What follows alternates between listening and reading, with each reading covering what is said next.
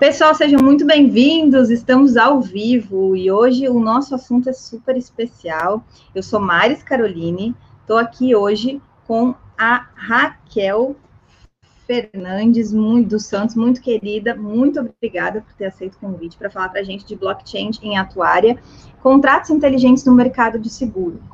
Esse, antes de eu passar para a Raquel se apresentar, eu vou deixar todo mundo entrando no nosso ao vivo, enquanto as pessoas vão sendo avisadas que a gente está começando, mas eu vou contar um pouquinho do surgimento desse conteúdo, né?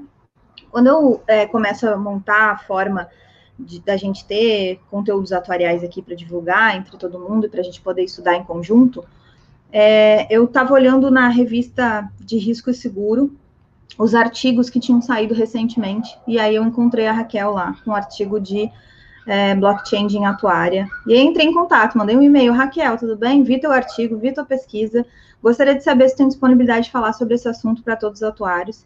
E aí seguiu, né, Raquel? Foi assim que, uhum. que começou o convite. Ou seja, a partir de uma produção científica, a partir de, de um estudo que tinha sido feito e gerado, é, a gente criou esse, essa apresentação de hoje. Então, Raquel, te apresenta um pouquinho para a gente, por favor. Claro, obrigada, Maris, né, pelo convite. É, fico bem feliz de poder falar um pouquinho do artigo, né? É, obrigada a vocês que estão aqui assistindo. É, bom, então eu vou falar sobre blockchain no mercado de seguros, né? Falar um pouquinho sobre inovação nessa nossa área. Bom, deixa eu me apresentar. Deixa eu. É isso. Ah, tu tem aí, né? Uma. É, eu posso passar. Já uma apresentação. Aham, uhum, te apresenta um ah, pouquinho. Tá. Ah, acho que não está passando a minha apresentação, Maris.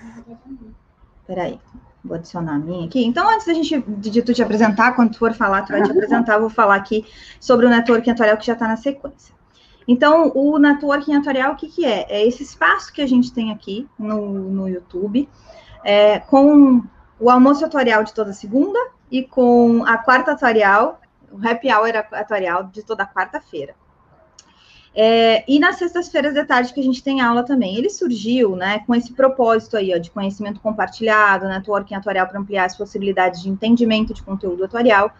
E o que me move, no caso, para estar tá fazendo essa, esse, esse movimento aí, é o impacto que a gente pode ter de evolução em todos nós, né? Eu aprendo, quem vem falar aprende, quem está compartilhando nos comentários aprende também, como seres sociais humanos com esse conhecimento aí, que é um conjunto de técnicas que a gente tem em ciências atuariais, de ciência e de habilidades em gestão de risco, que muitas vezes a sociedade desconhece, e permite que a gente crie conexões para daí então conseguir solucionar gargalos sociais, empresariais, tecnológicos, enfim, governamentais, todos eles que podem, podem surgir. E aí aqui a gente já tem várias apresentações que foram feitas, né? E eu o convite especial é para que você se inscreva no canal aí e já aproveite todo esse conteúdo que existe. Esse projeto surgiu antes da pandemia, em janeiro de 2020, foi projetado em dezembro do ano passado, e tem todos esses, esses conteúdos que já foram produzidos aí desde o podcast, que é onde tudo começou, até os vídeos aqui no YouTube. E a gente também acabou estendendo, e aí sim, por conta da pandemia, é, uma produção de conteúdo um pouco diferente, um conteúdo no Instagram, que está aqui, ó, até os de julho. Julho eu não botei aqui para cá ainda, mas uh, no Instagram com foco em trans, transição de carreira, em estudantes, na entrada no mercado de trabalho. Não é um foco de conteúdo tutorial como os que a gente tem aqui no YouTube, tá? O conteúdo aqui, ó, de julho já está todo disponível. É, vocês podem entrar, ativar as notificações e já curtir o vídeo. E nas sextas-feiras, o convite especial é para assistir a aula comigo às duas e cinco da tarde, toda sexta-feira. Essa sexta-feira a gente vai para a décima primeira aula já. E aí vamos falar então de blockchain. Bem-vinda, Raquel. Aproveita para te apresentar. Ah, obrigada. Aqui, então. É, bom, para quem não me conhece, né, eu sou a Raquel Fernandes, eu sou atuária, sou formada pela UERJ, também estudei Global Branding pela Universidade de Ciências Aplicadas de Amsterdã é, continuo estudando nessa né, área de seguros, eu sou aluna do MBA em Gestão de Seguros e Resseguros da Escola Nacional de Seguros e também estou cursando a pós-graduação em Gestão Atuarial em Previdência na Federal do Rio Grande do Sul. Eu deixei aí os meus contatos, né? Ah, e falar então agora do essa, objetivo. Tá essa apresentação, hum. Raquel, essa apresentação vai estar disponível no canal do Telegram. Eu já vou botar ah, tá. o link uh, do canal do Telegram para quem não está lá ainda, que é o lugar onde a gente compartilha esse conhecimento todo. É, e daí também os links que tu tiver disponível aqui na tela, as pessoas podem uhum. baixar lá e pegar. Ah, depois. ótimo. Ah, então, ótimo, vou botar aqui, beleza. Então tá. Então o objetivo aqui, né, é entender o funcionamento de uma blockchain e como que isso pode impactar o mercado de seguros. E para isso, eu vou seguir um roteiro, né? É, eu achei importante, eu também, não, minha formação principal não é em tecnologia, né? Então, quando eu me interessei por esse assunto, eu achei importante eu amarrar bem onde eu queria chegar, porque é um mundo de coisas legais, interessantes, a gente vai se perdendo, né? Então, eu botei aí um roteirinho, é, Próximo slide, você que está passando para mim, Maris. Bom, então a gente vai começar uns conceitos introdutórios para a gente poder falar do funcionamento da blockchain, falar um pouquinho dos contratos inteligentes, né? Que utiliza a blockchain, são contratos, no, nos exemplos que eu vou dar, são contratos de seguros, e vou falar um pouquinho dos desafios e oportunidades dessa tecnologia para a gente, né? É, Bom, a primeira coisa que eu acho importante falar é que blockchain não é Bitcoin, né? Muita gente ainda tem é, essa ideia muito comum, né? Porque a blockchain ela ganhou fama por causa da Bitcoin. Então a gente faz essa associação direta. Mas a Bitcoin utiliza a blockchain. Falar um pouquinho de sistemas centralizados e sistemas distribuídos. Falar o que é um livro-razão distribuído e falar um pouquinho como é que é a questão da confiança, né? É, como é que a gente trata a confiança hoje em dia, como mudou. E a blockchain, quando a gente fala de blockchain, a gente fala muito de confiança. O que é, fez ela ficar famosa é a confiança e, um sistema descentralizado é, de confiança. Bom, então, blockchain não é Bitcoin. Vamos explicar. A Bitcoin, ela é uma criptomoeda que né, ganhou fama em 2008, que utiliza a tecnologia blockchain. A blockchain, então, está por trás da Bitcoin. E eu gosto de fazer essa analogia, ó. Carros são meio de transporte, fábricas produzem carros. A Ferrari 458 é um carro famoso. Criptomoedas são moedas digitais. Blockchain permite a implementação de criptomoedas e Bitcoin é uma criptomoeda famosa. É, então, um próximo conceito aqui vai ser os sistemas centralizados e sistemas distribuídos.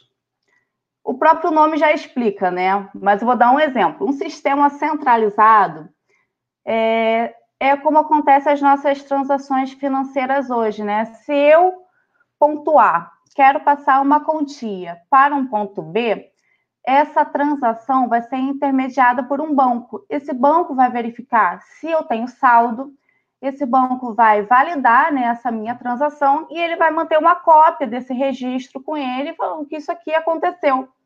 No sistema distribuído, todos os participantes dessa rede trabalhariam é, na verificação, na validação e todos eles teriam uma cópia desse registro com eles como prova de que aquilo aconteceu.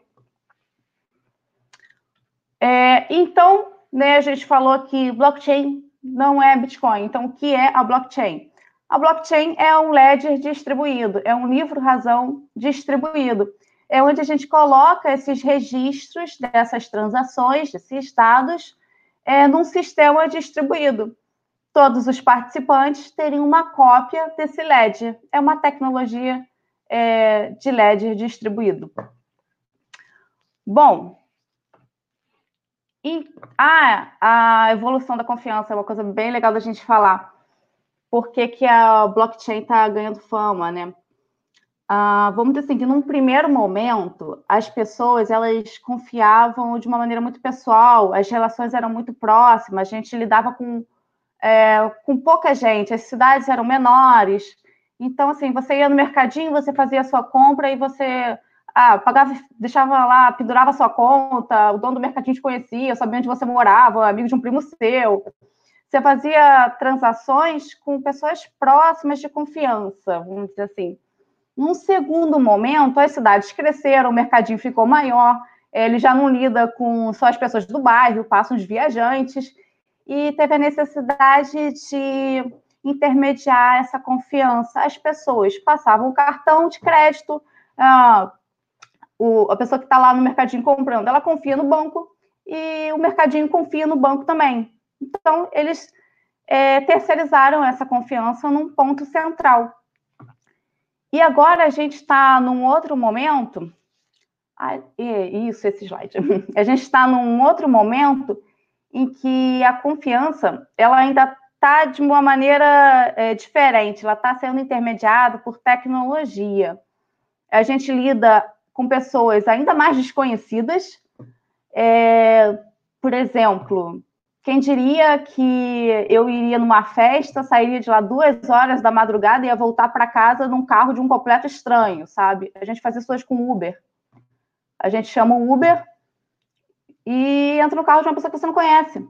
Ou que você vai viajar para o exterior e vai se hospedar na casa também de uma pessoa que você nem sabe quem é. A gente faz isso hoje com Airbnb.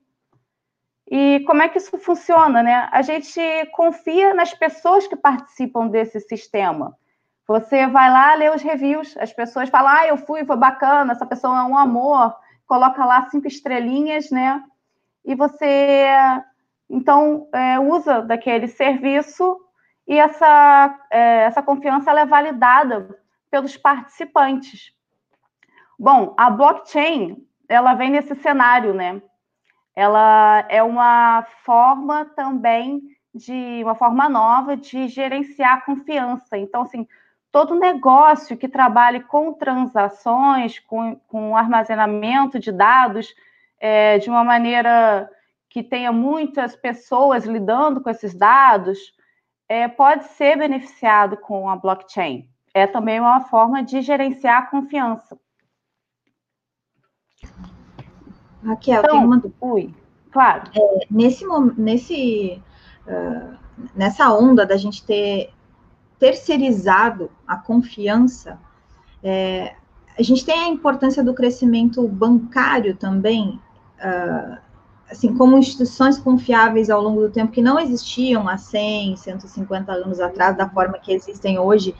Então, introduzindo cartões, introduzindo o dinheiro que não é vivo, introduzindo algo, as contas virtuais e tudo mais. Uhum. E, e, dentro dessa linha aparece esse movimento bancário também, quando a gente começa a estudar, e aí é dúvida de quem não Blockchain? sabe. Sim, é, sim. A gente vai ver aqui grandes empresas até da área de seguros implementando blockchain. Uhum. Que dá uma descentralização entre eles, né? Várias partes envolvidas no mesmo sistema. É, bom, então agora a gente vai falar do funcionamento da blockchain. É, blockchain significa encadeamento de blocos. Então, o que, que o que, que, tem dentro de cada bloco desse, né? A gente vê aí que tem, eu coloquei como exemplo, tem um index, tem um timestamp. O timestamp é o registro de data e hora em que esse bloco foi criado vão ter os dados, no caso, por exemplo, da Bitcoin, é, as transações financeiras, ah, passou tantas Bitcoins para B. Uh, o nonce, que é um número pseudo aleatório, vou falar dele um pouquinho depois, e o valor hash, na verdade, dois. Um hash é do bloco anterior e o outro hash vai estar em função de todos os valores desse bloco, inclusive do hash anterior, que agora faz parte desse bloco. Bom, eu acho que o próximo slide eu vou conseguir explicar melhor. Existe aí esse algoritmo hash SHA256, que é até o algoritmo utilizado na Bitcoin. E eu entrei com os dados. Obrigada por assistir a essa apresentação. E ele me devolveu esse hash. É uma sopa de letrinha, né? Não dá para entender nada, não dá para dizer quais foram os dados de entrada. E exatamente essa a intenção, é uma função criptográfica. E se eu mudo só um ponto de exclamação ali no final, eu coloquei obrigada por assistir essa apresentação, um ponto de exclamação. O hash é completamente diferente. Então, lembra que cada bloco ele está linkado pelo hash do bloco anterior, né? Tem uma função que vai gerar um hash que está usando também o hash do outro, e esse outro vai estar tá usando o hash do outro. Então, se eu altero qualquer informação de um desses dados, o hash vai alterar. E esse hash vai ser usado no bloco seguinte. Então, o bloco seguinte vai ser alterado também. Então, você vai fazer uma bagunça daqui para frente. E lembra, é um sistema distribuído. A blockchain, esse cadeamento de blocos, é um ledger distribuído, tem esses registros, e todos os participantes dessa rede teriam uma cópia dessa blockchain.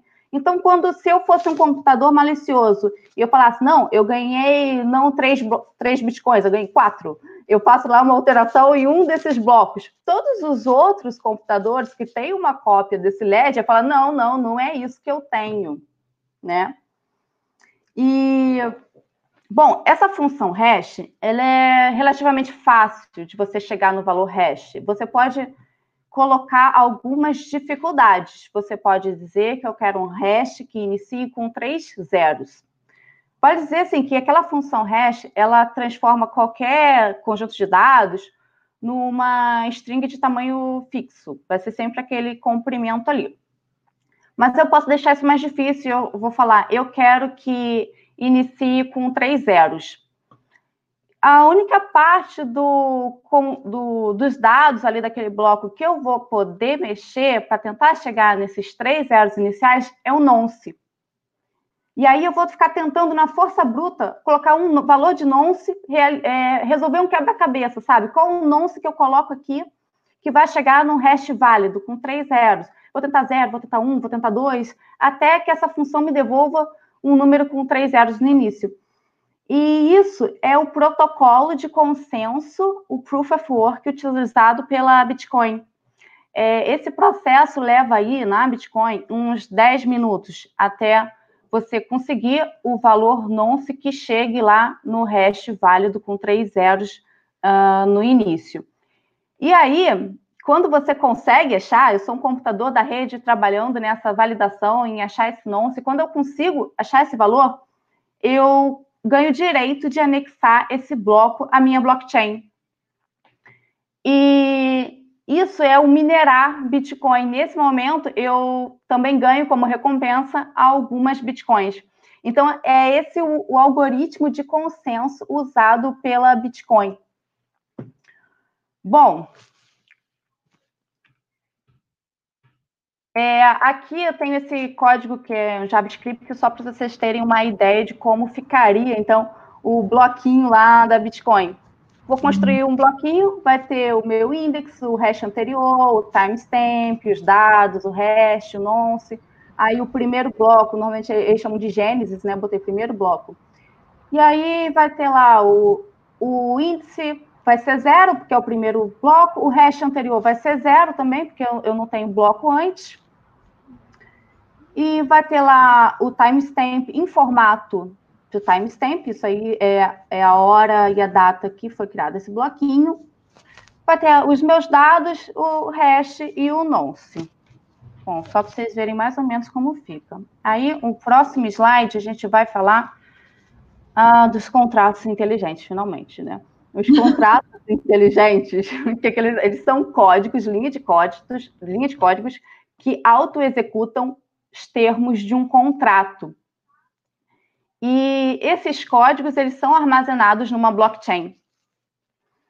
Essa ideia de um contrato auto-executável, ela já foi idealizada lá em 97, mas a gente não tinha um meio de realizar isso. E hoje a gente tem com a rede Ethereum. A rede Ethereum é outra plataforma em blockchain, diferente da Bitcoin, a gente tem a Ethereum. E, bom, o input desses, dos dados da vida real, vamos dizer assim, para esses contratos serem é, auto-executados, eles acontecem por que a gente chama de oráculos. São dispositivos de internet das coisas ou sensores que vão entrar com a informação para dar o gatilho nesse contrato. Por exemplo, um aviso de sinistro vai auto-executar um contrato inteligente de seguros. Então, é, no próximo slide aqui, eu vou explicar é, que existe assim, vamos separar, que tem duas gerações de blockchain. Em 2008, então, a gente teve aquele boom da Bitcoin, né, que ela ficou muito famosa. É, o que, que a Bitcoin faz? Ela verifica saldo, né, e realiza transações financeiras. É, ela usa um protocolo de consenso como aquele que eu falei, do Proof of Work. É uma blockchain pública, qualquer um pode entrar, participar, é, auditar, realizar, verificar as transações, minerar os bitcoins. É, num segundo momento, em 2015, teve uma segunda geração de blockchain, que é com a rede Ethereum e o Hyperledger. Ah, é, qual a diferença né, dessa segunda geração? Você começa a poder fazer verificações de outros critérios, não só para transações financeiras, verificar saldo. Você pode começar a armazenar dados como quilometragem rodada de um carro, protocolo de qualquer é, prontuário médico, bom, qualquer tipo de informação, inclusive códigos, como os contratos inteligentes, elas podem ser armazenadas é, nessas plataformas. Tem até uma outra que eu não coloquei aí, que é da Corda, é uma outra plataforma também. Uhum. Aí, também a gente vai falar um pouquinho da arquitetura, né? As blockchains, elas podem ser permissionadas e não permissionadas. As não, as não permissionadas são as públicas, né, tipo a Bitcoin, a Ethereum, e as permissionadas, elas precisariam de permissão para você fazer uma transação, para você auditar, validar. Então, você tem que ser autorizado a mexer ali. E dentro dessas permissionadas, ainda existem as permissionadas públicas e as permissionadas privadas. As permissionadas públicas, públicas assim, qualquer um pode auditar. E a privada não, você precisa de, de uma permissão para auditar também. É... Então, né, voltar lá para o contrato inteligente. Peraí, contrato... Raquel, deixa claro. eu te perguntar, tem uma coisa aqui é, destacada na segunda geração, ah, que, que, que, que, eu queria ver, sobre essa validação de, de outros critérios. Porque uhum. se a gente for pensar no nosso histórico, quando a gente fez a primeiras vezes essas transações financeiras, é, do, nos anos 2000, né, e aí tu traz ali a data de 2008, é quando a gente começou a ter realmente nos acessos, por exemplo, daqueles comprovantes de pagamento de conta, aparece lá, lá embaixo um, um código extenso desses, iguais a esse aí que tu mostrou, né, a, até antes disso não apareciam essas validações, pelo menos não nos, no, nos comprovantes, né? Ficavam lá dentro da máquina. Não sei se houve uma opção por mostrar essa, essa, esse, esse código, né? Também no usuário, mas antes Nossa. disso não, não, não aparecia, né? Para a gente toda, todo o dado que estava ali por trás. Mas essa validação de outros critérios, é, se a gente for para 2015, o que está uhum. envolvido aí? A gente vai ver, tipo, nos contratos inteligentes tem a, os gatilhos, né? A, ah, o input tá. de informações e ele vai poder fazer essa verificação. Então tá, beleza. É, os contratos inteligentes, então os contratos de seguro, eles são baseados na confiança, né? Uhum. O segurado é, confia na seguradora que ele vai fazer o, o seu seguro, ele confia que se ele tiver lá um problema, ele vai ser indenizado. A seguradora confia também no segurado que está passando as informações para ele, né? preenchendo tudo direitinho. Então, assim, confiança é, uma, é bem importante nesse negócio de seguros. A blockchain, ela ajuda nisso, né? É, o segurado, ele pode, talvez, ficar um pouco mais tranquilo de que o seguro dele vai ser auto-executado, que aqueles termos é, vão funcionar como, como ele espera, né? E a seguradora também pode ter mais confiança, talvez, nos dados, porque ela vai ter acesso direto a esses dados pelos oráculos, né, esses dispositivos. Então, assim, deixa o seguro mais simples, uh, mais rápido, mais seguro e, consequentemente, mais barato, né? Ah, esse exemplo eu achei muito bacana. É, é, uma, é um contrato inteligente da FISI esse produto foi feito pela seguradora AXA, é, francesa, né? E é uma apólice de seguro contra, protege contra atraso de voos e cancelamento. Então, assim, o segurado entraria ali na plataforma da FISE, com os dados pessoais dele, os dados do voo, forma de pagamento. É, esses dados entrariam no contrato. Esse contrato roda numa plataforma da Ethereum. E, bom, pegaria esses dados, entraria ali. Num segundo momento, entraria os dados de chegada do voo, o horário que esse voo chegou. E no caso de, dessa pólice, se atrasasse mais de duas horas ou se fosse cancelado, ele teria automaticamente a indenização. Quando ele entra lá no site, faz o registro dele, ele acessa, ele tem a opção de escolher quanto de prêmio ele quer pagar para quanto de indenização que ele vai ter, né? São algumas opções. A AXA acho que usou uns oito anos de informação que ela tinha para fazer essa precificação. E aí ela recebe no e-mail, a pessoa que fez é, a adesão da pólice recebe lá no e-mail ah, uma confirmação, os dados da, daquele, da, daquele contrato, inclusive um link para ele ver a transação lá na rede Ethereum. Aí, ó, aqui no próximo, no próximo slide, a gente pode ver que quando você entra lá no e-mail, no link que eles passam, você entra numa. como se fosse aquele bloquinho que a gente viu da blockchain, né?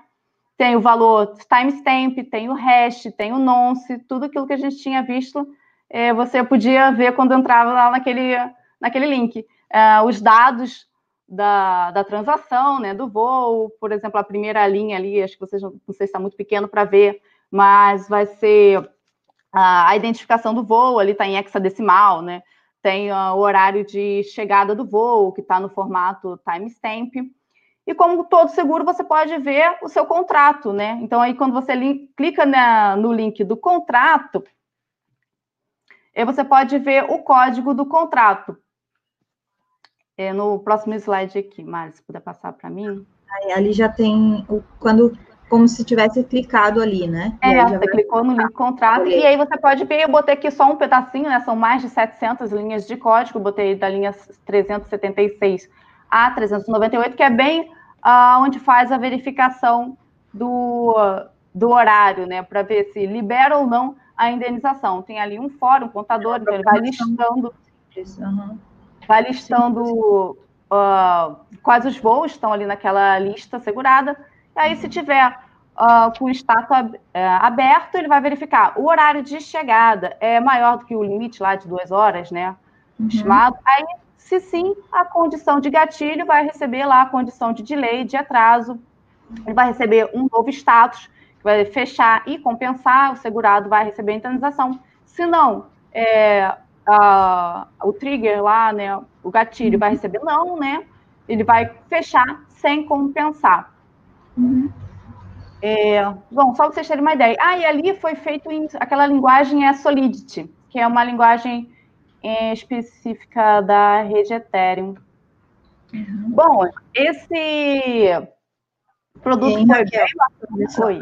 Se a gente for pensar nos seguros desse tipo, né? Eles às vezes têm um, uma, um, uma indenização relativamente baixa, né? Uhum. Dependendo do, da probabilidade de ocorrência, mas é uma ocorrência facilmente é, é, medida, assim, eu posso pegar o histórico dos dados ali, a própria companhia tem, às vezes até oferece para o usuário na hora de comprar, qual é a chance daquele voo atrasar, e a chance daquele voo atrasar com base nos últimos um ano, às vezes o voo já tem muitos dados. Uhum. Agora, Muitas vezes a gente tem um prejuízo financeiro quando há ocorrência de atraso de um voo, né? E aí eu quero, preciso voar, vamos pensar assim para nossa nossa nossa linha de raciocínio de gestão de risco. Eu quero, eu preciso ir para aquele para aquele compromisso, mas se ocorrer um atraso, eu tenho um prejuízo financeiro. E aí o seguro aparece para fazer o quê? Restabelecer o desequilíbrio financeiro por é. conta do risco, né, que foi do, do, que foi causado ou foi perturbado. E aí é algo simples, vamos dizer assim, de se calcular no, no nível de que a gente tem de ferramentas, é algo simples de calcular. Mas a implementação disso demandaria, imagina, alguém para conferir se houve não atraso do voo, alguém para conferir se fui eu mesma que, que voei, alguém para conferir se é, para providenciar a transferência da indenização, alguém, né? Uhum. Em alguns lugares onde os volumes transacionados são muito maiores, a gente não tem necessariamente um robô fazendo isso, né? Um robô ou uma programação fazendo isso. E aí seria um seguro, por exemplo, um exemplo de seguro que não estaria ali comercializado de forma é, ampla, assim, que pudesse ser oferecido para muita gente, se a gente não tivesse uma estrutura de programação, uma estrutura de máquinas, né, de inteligência, assim, trabalhando por trás. Então, para ver como essa possibilidade, porque muitas vezes acontecem essas perguntas de se o robô rouba o nosso trabalho, não rouba o nosso trabalho, e podem vir essas reflexões, né?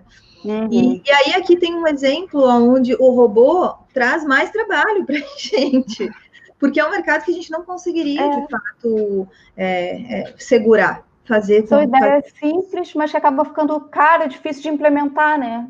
Uhum, então, mas ela, ela, é barata. E, e, o lucro está onde? Está na gestão do risco, no mutualismo uhum. que existe por trás, porque não vai ser todo mundo que vai atrasar. Tá? Então, eu tenho uma margem ali de lucro, né? Eu tenho a necessidade de fazer um, uma pólice, tenho a necessidade de, de fazer os cálculos, fazer o contrato, fazer nota técnica, tudo isso vai, vai, vai ter necessidade. Quer dizer, então é um, um dos casos onde a gente tem a extensão das possibilidades de de, de, gestão de risco, de oferecimento de cobertura, que não existiriam se a gente não tivesse essas tecnologias junto conosco, né? Então, só para é. me salta isso aos olhos, às vezes, quando a gente está nesses contatos. Mas vamos lá. Bom, é, essa, esse exemplo da FIS, eu já comecei com esse exemplo, porque eu achei ele é, muito bom para explicar que assim, os contratos inteligentes eles funcionam muito bem em, em seguros paramétricos. Uh, ele foi lançado em 2017, mas acho que em 2019 a Axia suspendeu a subscrição desses contratos. Ela é, manteve a cobertura até o final de 2019, mas não comercializou mais. Então, assim, foi um produto muito legal. É, teve 11 mil contratos, mas eles compensaram apenas seis e, e eles pararam ali. Parece que não teve a aceitação que eles esperavam, né? Que tem isso também, às vezes você tem um produto muito legal mas que as pessoas às vezes não, não conhecem, o mercado não, não aderiu tão bem, né? Talvez um momento inadequado, não sei. Bom, vamos ver se volta. E eu trouxe outro exemplo, outros exemplos aqui. O próximo, ah, esse aí também é bem legal, Rick and Guard. Esse aí foi desenvolvido, é uma cobertura contra furacão.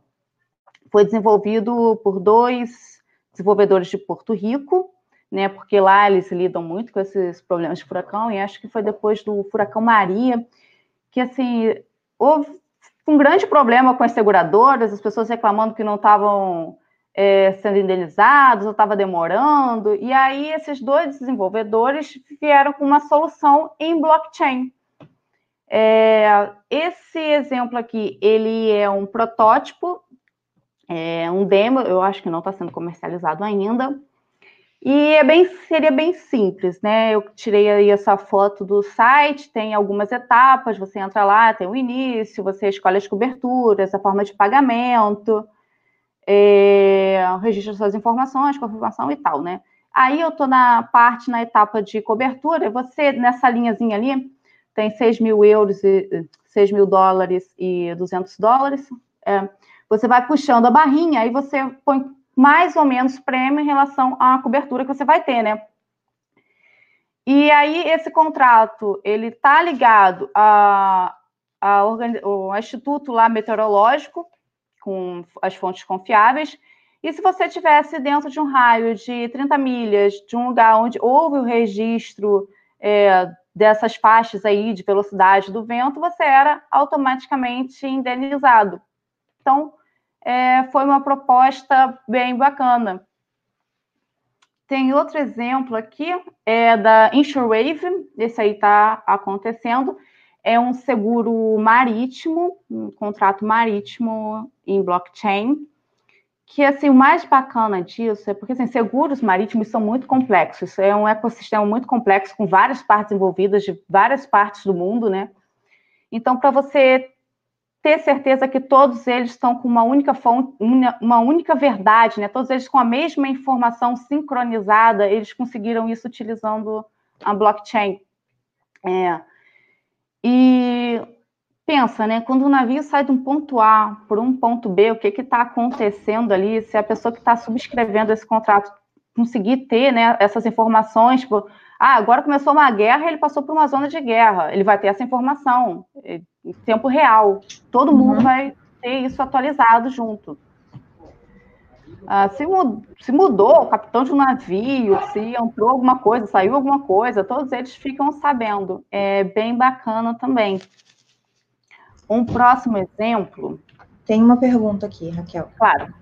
Ó, além da construção, da contratação via bilhete, temos cases para outros planos e outros produtos. Aí o Lívio até já colocou, Lívio, bem-vindo, querido é, que, que agora você já tinha respondido com esses outros exemplos, mas tu quer chamar atenção para algum outro produto ou plano? Olha, eu tenho alguns exemplos aqui. Eu estou falando assim dos, dos é, alguns inseguros, né? Mas uhum. existem diversos. Isso aqui está sendo está tendo proposta de compartilhamento de música, é, é, plataformas de votação. Então, tem muita coisa sendo desenvolvida em blockchain, sabe? Uhum. E quando a gente fala, por exemplo, nos, nos seguros aí de navio, de, de carga e tudo mais, às vezes no mesmo evento eu tenho cobertura, seguradoras e contratos diferentes de seguros envolvidos. Então, por exemplo, eu tenho seguro de crédito à exportação em alguma ponta, eu tenho a, a, a, o trânsito da carga em si sendo segurado também, eu tenho uhum. outros, outros seguros envolvendo uh, limite de, de, de uh, aqueles limites de financeiros de alguma empresa, ou seja, esses contratos, se eles tiverem informações trocadas, né, não só em si do evento, mas dos tipos de cobertura que estão sendo oferecidos, a gente pode, pode otimizar, né, evitando algum, algum uma coisa dupla aí nesse sentido. É, e aí, isso, dados. e uma das características que a gente tem é que o seguro não visa lucro. Então, uma das formas dele não visar lucro é quando eu não tenho indenização, duas vezes indenizações pela mesma perda, né? Uhum. Quando eu tenho duas, duas indenizações pela mesma perda, eu tenho uma reposição acima é, da, da, da do, do, do, desequilíbrio financeiro perturbado que houve com base naquele exemplo. E o seguro claramente não visa lucro. A seguradora, sim, visa lucro, uhum. é um sistema que tem capital envolvido, e as pessoas na nossa volta às vezes não compreendem essa diferença entre o seguro e a empresa seguradora, que é uma SA, que sim visa lucro, coloca uma, um capital lá investido tem que ser remunerado, enfim, e um, um desempenho ainda em cima pela existência do risco, pela existência do negócio, né? Mas é, a, a, conversa entre contratos também acaba sendo possível através desse tipo de tecnologia, né? E Sim. é uma coisa que, que chama a atenção da gente também. Sim. É, esse outro exemplo é o Xian Rubao. Bom, é uhum. chinês, né? Oi, desculpa. É, é uma plataforma, a, a tradução é proteção coletiva. É um seguro saúde, não é bem um seguro, uhum. como se fosse um consórcio. E utiliza blockchain, né?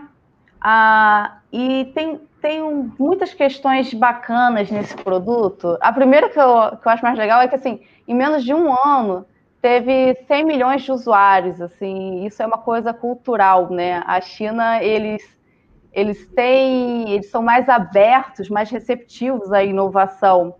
É, quando eu falo assim da cultura, eu gosto muito de citar Hofstede. Hofstede ele tem um estudo das dimensões culturais, e aí eu fui lá e fui pesquisar qual era a pontuação da China é, na dimensão de evitar incertezas, e era muito baixa, era 30. Então, assim, eles estão muito abertos a coisas novas, sabe? E a gente vê isso acontecendo aí, isso é uma, uma plataforma para seguro de saúde, utilizando blockchain e tá todo mundo utilizando. E assim, lá eles têm um sistema de saúde público, né? Só que é, não cobre 100%. Então, é, 30% mais ou menos, uh, os chineses eles têm que arcar. É, às vezes isso fica pesado para alguns. Uh, uh, quem tem uma condição melhor contrata um seguro privado, mas grande parte às vezes fica desamparado nesses 30%. Então, essa plataforma atendeu é, esse gap, né, essa diferença, principalmente no rural. E você pode entrar até, tem algumas condições, né? Até 59 anos, de 30 dias a 59 anos, cobre algumas doenças, inclusive Covid-19 está lá. E, bom, foi uma, foi uma ideia, né, idealizada pelo Jack Ma do Alibaba e ele não, não, o lucro dele não vem daí. Isso que outra coisa que eu achei bem interessante, que ele criou uma conscientização do seguro. E aí uh, ele vende seguros diferentes, né? Da, a partir daí, não a partir daí, você compra pelo Alipay. Mas uh, o pessoal se tornou mais consciente e aí ele aumentou muito o lucro da seguradora.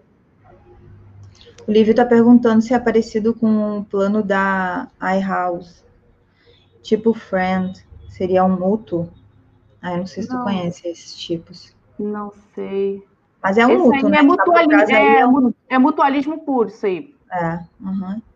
E a questão, às vezes, da forma de disponibilizar um, um pagamento rápido também faz diferença. A gente tem visto Sim. em blockchain, por exemplo, quando tu tem alguma, alguma moeda que, que é, como é que define isso? Que não está na conta normal, que você usa o saldo de alguma coisa, né? Ou às vezes o saldo de, de pontos, de coisas que tem de gamificação também. Às vezes um produto pega também por conta de ter uma facilidade de pagamento que não é a tradicional, né? Que não é de renda tradicional. Uhum, e aí me chamou atenção nesse caso aí. Muito bom. Estava precisando dar uma atualizada dos meus conceitos de blockchain. Isso aí, que bom. Muito bom. Então, outro exemplo é essa Skyline, que ela está fazendo também um produto para seguros ah, agrícolas Bom, é um seguro paramétrico, então também funciona muito bem com a blockchain. Você coloca lá as informações dos, dos sensores, eh, informações meteorológicas, e choveu muito, teve é, seca, né, choveu pouco, muito sol. Essas informações são processadas lá no smart contracts e indenização automática. Ah, o próximo exemplo que eu trouxe aí é a B3i Olha, a B3i é uma iniciativa blockchain na indústria de seguros. Ela conta com mais de 40 empresas, uns 19 seguradoras e resseguradoras, empresas grandes fazendo um trabalho é, com blockchain. E eles lançaram em setembro de 2019 o CAT-SHAW, que é Catastrophe Excess of Loss, é uma cobertura de resseguro é, de excesso de danos. Então, assim, rapidinho, né? O contrato de resseguro, ele pode ser proporcional, não proporcional. É, o não proporcional, ele pode ter uma cobertura por risco, por evento e agregado. É, o catástrofe é uma cobertura por evento, um evento que causa, né, que pega vários riscos. Então, eles fizeram é, esse, essa proteção em blockchain. Aí eles utilizam a plataforma Corda, que eu mencionei lá no início, que eu falei tinha primeira segunda geração. Eu falei, putz, eu esqueci de colocar a Corda aí, né? Porque eu lembrei da B3i, que ela não utiliza nem a, nem a Ethereum, nem a Hyperledger, eles utilizam a plataforma Corda, que é uma blockchain privada, então você precisa de permissão, né? E ela tem umas características interessantes que lida melhor com a questão da proteção de dados. Então, a, a, essa corda, ela era open source até 2016, então pode ser que Hyperledger acabe. Hyperledger é da Linux Foundation, então também é open source, pode ser que pegue alguma coisa desse código. Bom, vamos ver. O Lívia está perguntando aqui se nesses casos aí de mutualismo uh, e de, de mútuo, né, que nem o exemplo da China, é, tem cobertura de um, seguradora? Depende da regulação, né? Normalmente não tem. Esses produtos novos entram na, na, na não obrigatoriedade de ter, né? Não. E aí depois vai se construindo uma obrigatoriedade. É, não era, não, não era bem um produto de seguro.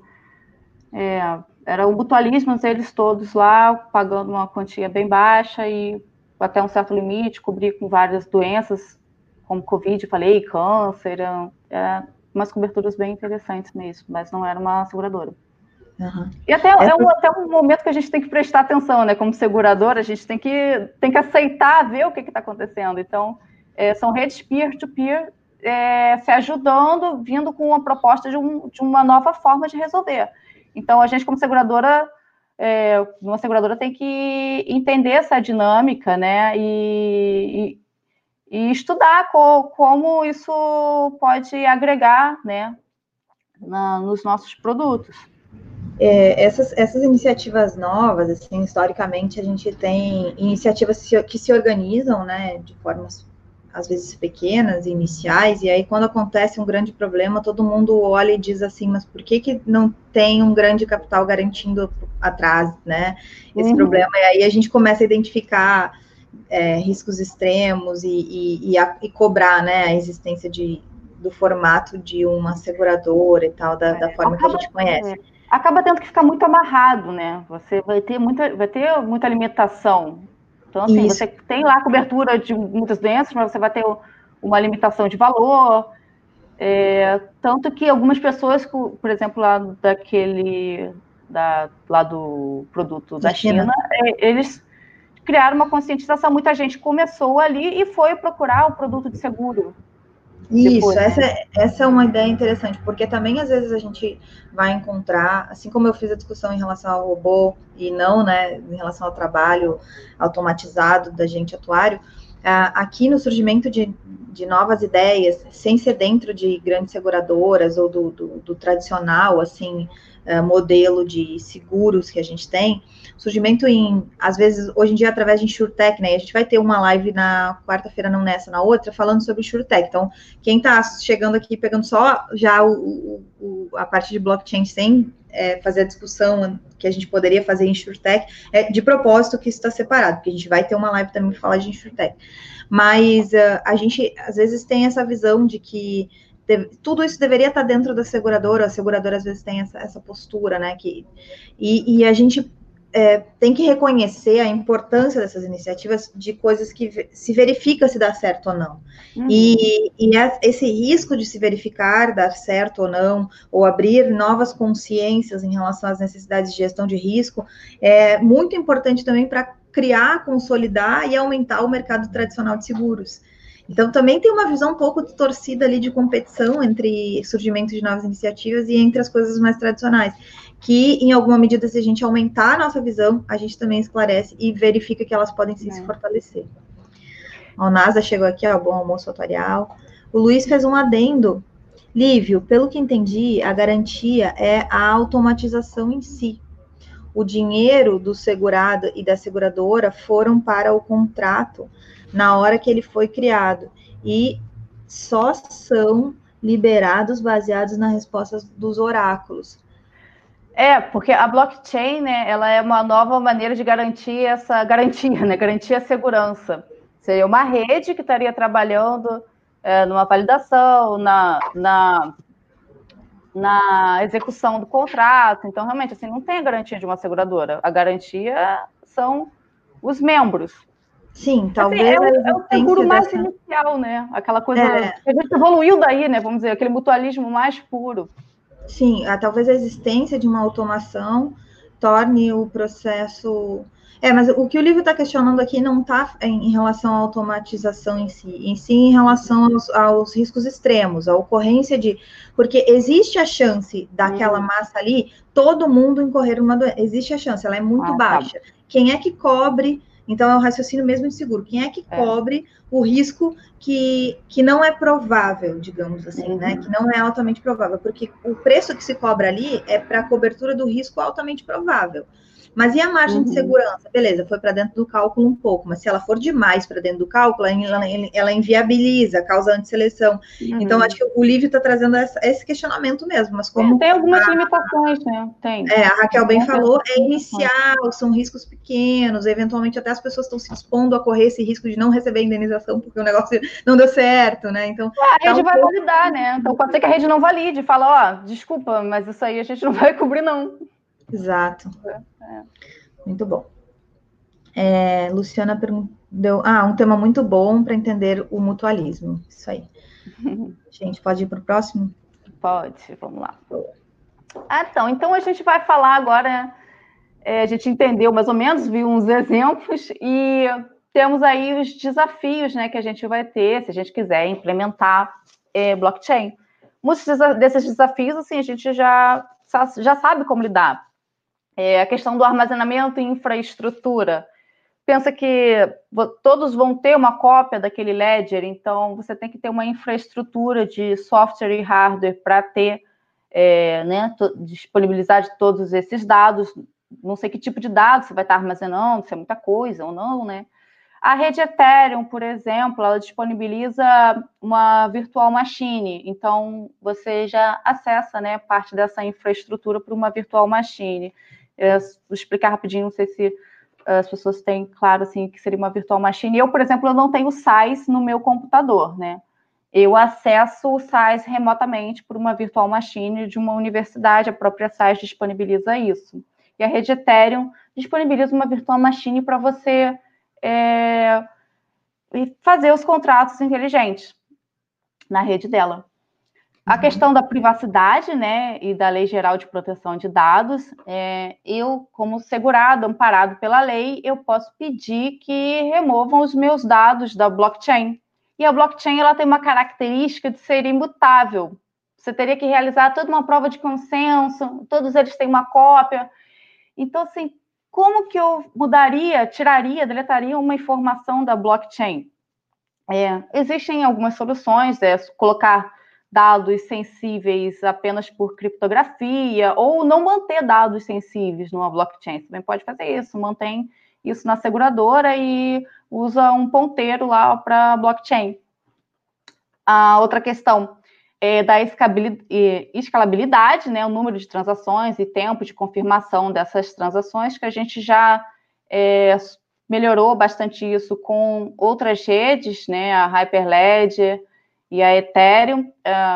a blockchain ela, da Bitcoin, ela levava uns 10 minutos, né, naquele protocolo de consenso para você anexar um bloco novo à cadeia de blocos e esse tempo já baixou bastante com as outras plataformas. O número de transações também por segundo já aumentou bastante. Isso tudo por causa da, da arquitetura dela, dos protocolos de consenso, que não se usa só o protocolo do Proof of Work, né?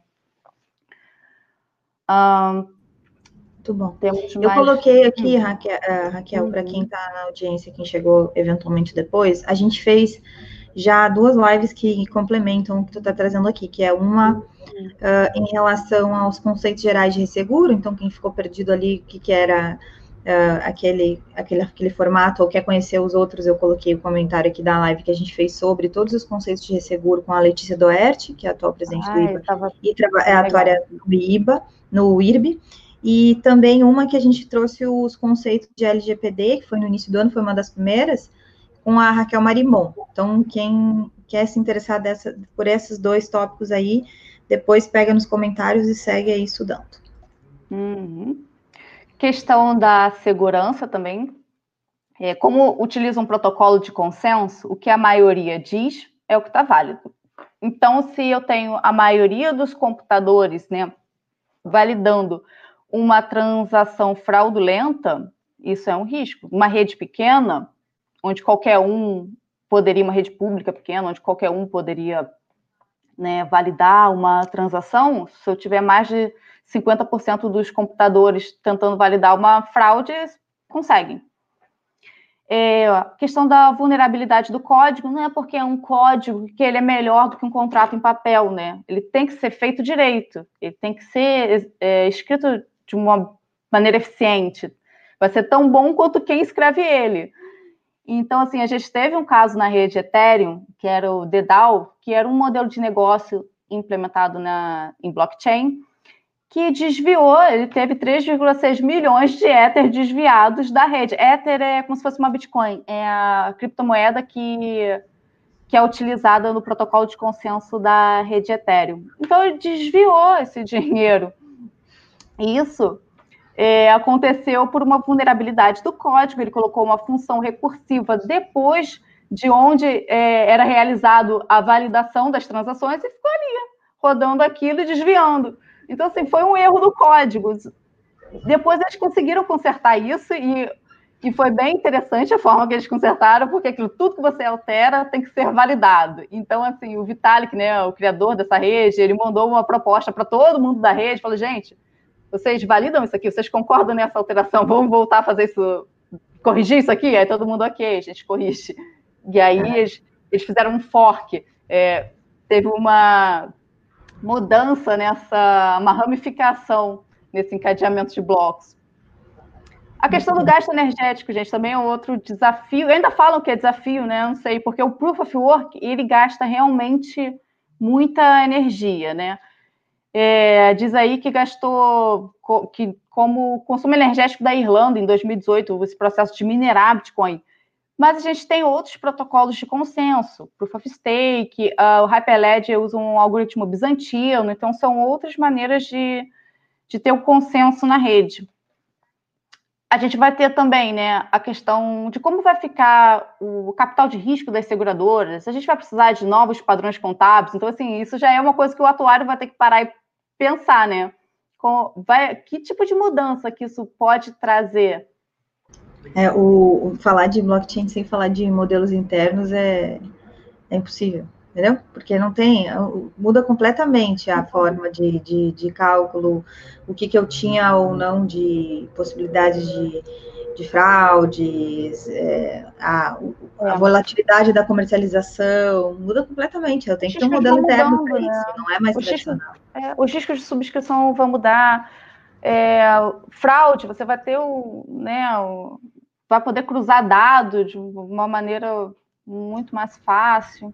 É, mas em alguma medida o risco de fraude é algo que também vai ter que ser discutido, porque claro, dado que alguém descobre né, uma forma de, de, de fazer fraude, é, o risco é muito maior, tipo, a capacidade de replicar é muito maior do que replicar fraude, né, do que antigamente nos modelos tradicionais, assim, de seguros.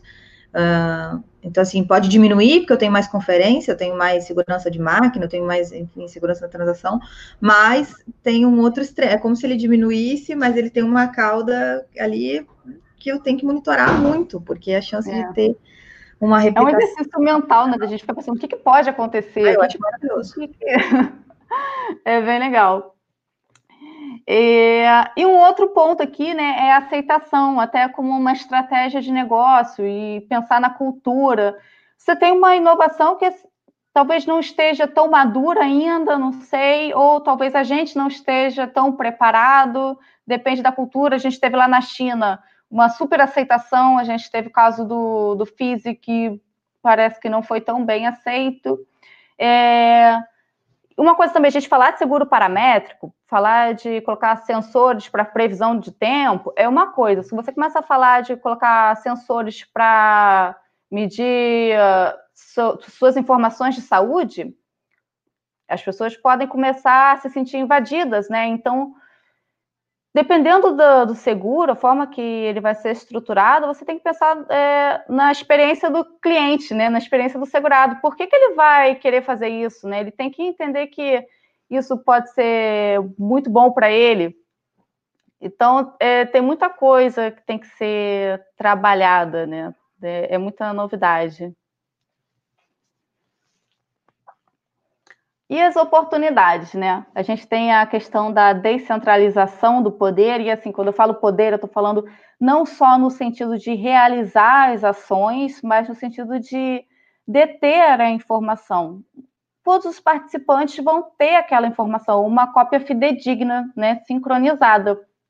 A questão da privacidade, que ao mesmo tempo que é algo que a gente tem que se atentar por causa da Lei Geral de Proteção de Dados, também é algo que pode ser implementado de uma maneira bem legal na blockchain. A gente pode usar é, dados criptografados, a tecnologia também ajuda na questão da privacidade.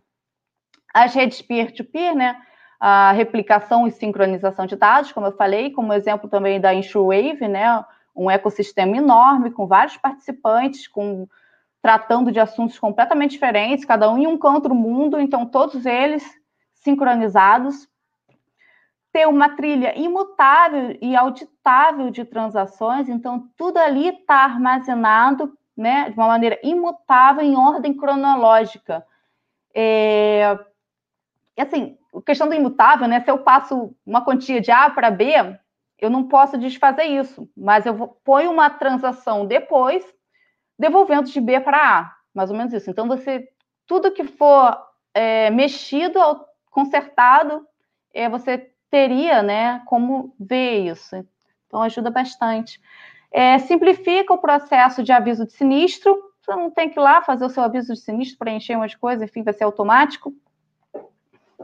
é, automatiza o processo de subscrição, reduz custos operacionais, previne fraude, como a gente falou, com é, poder né, cruzar os dados, consequentemente, um produto mais barato.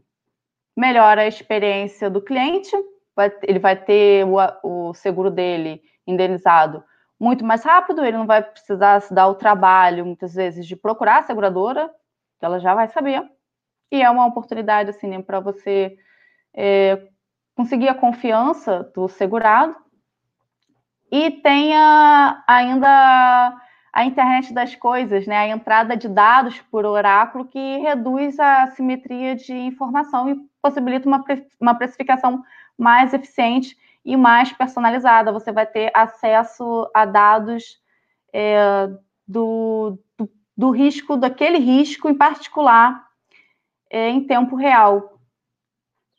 Então, são boas nesse, oportunidades.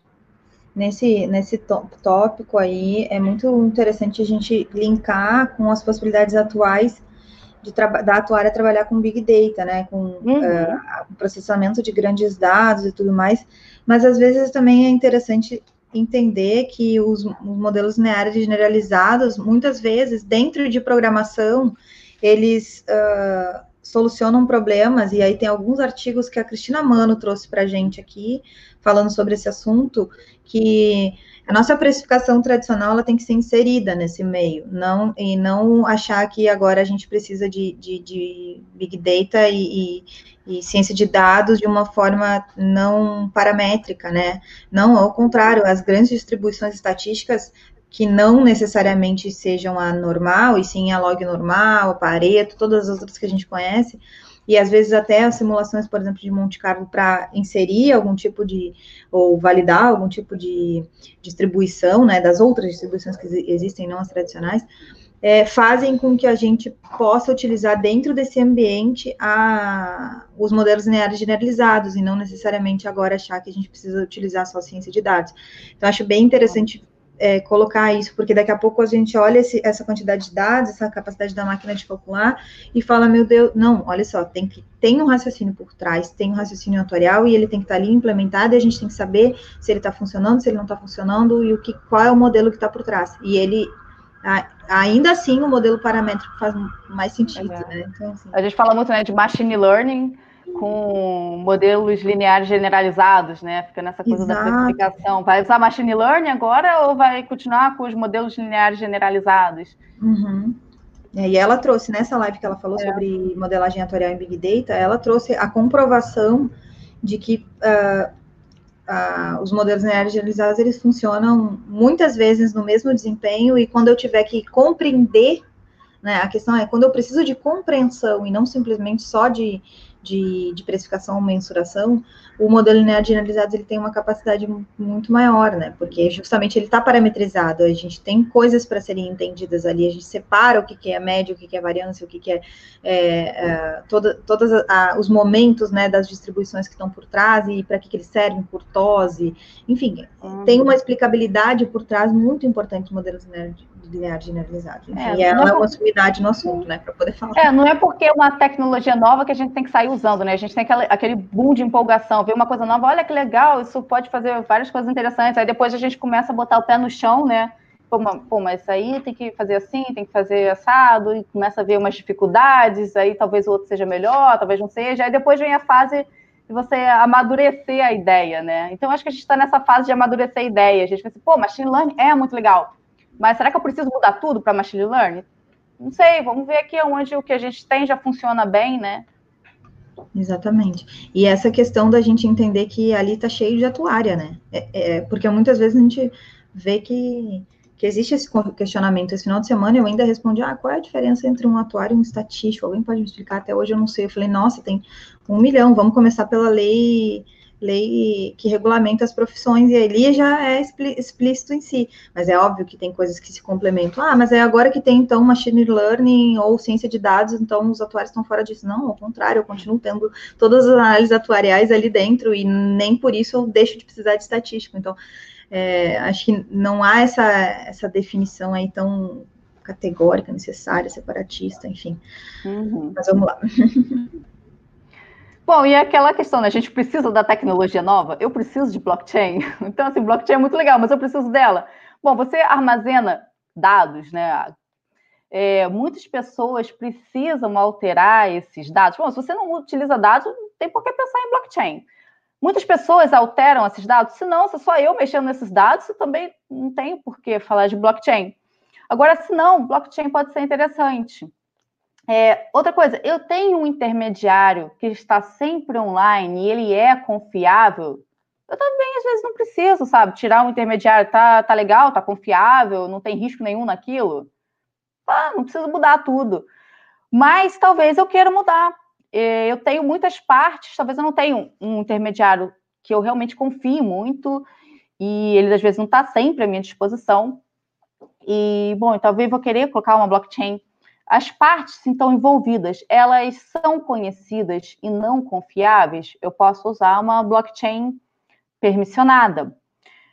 As partes são conhecidas e confiáveis, eu posso usar uma permissionada privada ou pública, né? Quanto é, a privada, a auditabilidade vai ser não pública, a outra vai ser pública. Então, você tem que pensar o que, que você precisa e ver que estrutura, né? Se a blockchain ela te atende, que estrutura de blockchain é, seria melhor aplicada no seu negócio.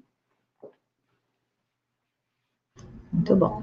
Gente, vão colocando perguntas que surgiram durante a apresentação, vai ficar disponível, já botei o canal do Telegram, vocês podem entrar em contato também com a Raquel para ela tirar qualquer dúvida. Eu vou botar junto com a apresentação o teu artigo, tá, Raquel? Ele está disponível, assim, ah. publicamente lá na revista, mas né, às vezes quando a gente bota o link direto, as pessoas acabam acessando mais. Eu até acho que deixei o link no final da apresentação. Ah, Pô, tá. gente, então, só para arrumar as ideias, né? Eu uhum. passei ali pelo roteirinho, né? A gente viu os conceitos introdutórios, a gente teve uma noção de que não é Bitcoin, sistema centralizado, distribuído, é, um ledger digital, um ledger descentralizado, que é a blockchain. É, a ideia da, de como evoluiu né, essa coisa da confiança. A gente viu que blockchain é um encadeamento de blocos, o que tem dentro de cada bloco. A gente viu como é que ela funciona. Contratos inteligentes, que são códigos que auto-executam termos de contrato e eles ficam dentro de uma blockchain a gente deu uma olhada em alguns desafios e oportunidades desse mercado, dessa tecnologia, e espero que assim a gente tenha atingido o objetivo de entender né, o funcionamento dessa tecnologia e como pode impactar o mercado de seguros e de resseguro. E aí acho que a gente chegou ao final. Eu coloquei aí o link para o né, pro meu, pro meu site e para para o artigo, eu quero depois colocar no site é, algumas referências que eu coloquei alguns exemplos que não estão no meu artigo, coisas que eu vi depois, já tem algumas coisas novas também, e eu vou depois deixar lá, disponibilizar para se alguém tiver interesse em ver um pouquinho mais. Tá, muito bom. E deixa eu te perguntar. Ai, aqui, peraí. Entrei num lugar que eu quero copiar aqui. E aí. Gente, uh, Deixa eu botar aqui uma coisa. Agora foi. Ih, tem mais um provérbio aqui, adoro. Ah, nossa, mudou a fonte. ah, eu botei maior na hora que eu abri aqui, mudou a fonte, provavelmente. Se quer ir rápido, vá sozinho. Se quer ir longe, vá em grupo. É isso que a gente faz aqui, né? Vai Exato, a gente compartilha aqui conhecimento. e... Nossa comunidade atuarial. Isso aí. E para quem não é também, seja, né, tá muito bem-vindo também nesse processo aí. Gente, dúvidas? Muito boa a apresentação, Raquel. Acho que foi... Obrigada. Aqui gerou várias dúvidas, vários esclarecimentos, mas como tem Essa ideia, né? A gente começar a ficar com dúvida e é legal. É isso aí, muito bom. Gente, a gente tem aqui também, deixa eu falar com vocês enquanto se surgir mais algum comentário. Na próxima quarta-feira a gente vai falar sobre riscos climáticos e ambientais na atuária com a Nathalie Hurtado, que é uma atuária também de referência, hoje está na Austrália trabalhando numa pós é, sobre isso, depois uma pós-doc sobre isso. É, vai falar sobre modelos estocásticos, essa parte de simulador atuarial demográfico em RPPS com a, Cristi com a professora Cristiane na outra segunda-feira, e na próxima, na outra quarta que eu falei para vocês que a gente vai estar tá falando sobre InsurTech, o que, que é, por que, você deve conhecer, tá? Depois, se vocês entrarem aqui no, no YouTube, vocês conseguem ver todas essas lives que estão programadas aqui em julho e até agosto já tem coisa programada, até setembro já tem coisa programada, tá? Gente, então se inscreve no canal e ativa ali no sininho, ativa as notificações para vocês terem acesso a esse, a esse material, enfim, essa parte do networking atuarial. Muito bom. Ó, o Luiz está dizendo que é muito bom. Será que ele é suspeito em falar? Não, eu contei. Raquel, muito obrigada pela tua participação, pela tua disponibilidade. Saiba que as portas são abertas para outras apresentações também, para outros conteúdos e para interação com todo mundo. E agradecer também quem está aqui e pedir para fazer uma coisa especial. Curte o vídeo que tem aqui embaixo, fecha a caixinha de comentários um pouquinho, se você tiver no celular. E aí tem uma mãozinha assim, dá uma curtida que a Raquel merece, por favor.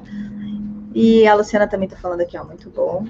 Também podem compartilhar esse vídeo para quem estiver começando a estudar esse assunto, para quem já estiver estudando mais profundamente esse assunto, ter uma ligação com o mercado de seguros acaba sendo muito essencial a gente conseguir ter essa visão para a gente entender as possibilidades que estão surgindo.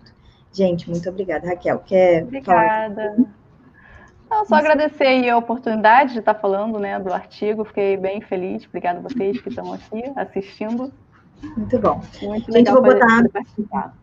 Vou botar nos comentários também do, do YouTube aqui as, as referências do artigo e do site da Raquel também, tá bom, gente? O, todas essas coisas também vão estar lá no Telegram. Gente, até a próxima quarta-feira. Estamos juntos. Até mais. Tchau. Thank you.